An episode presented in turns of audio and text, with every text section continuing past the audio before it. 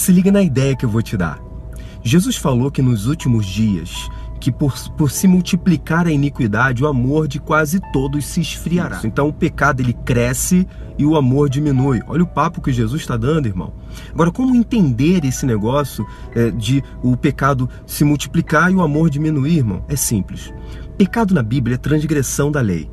Que lei é essa? A lei dos dez mandamentos. Então, as pessoas transgrediriam mais a lei dos dez mandamentos. Só que os dez mandamentos, Jesus explica que eles estão fundamentados no amor. Amar a Deus sobre todas as coisas e amar ao próximo como a si mesmo.